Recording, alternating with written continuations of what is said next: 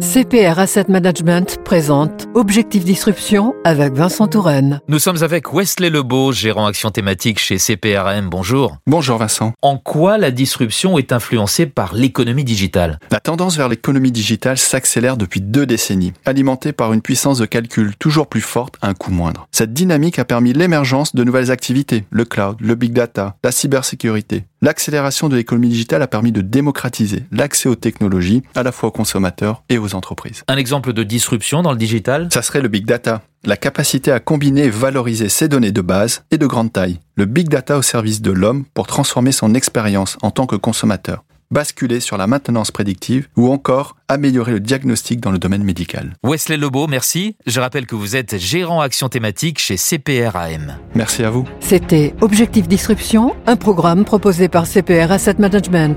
CPR Asset Management, investir, c'est aussi agir.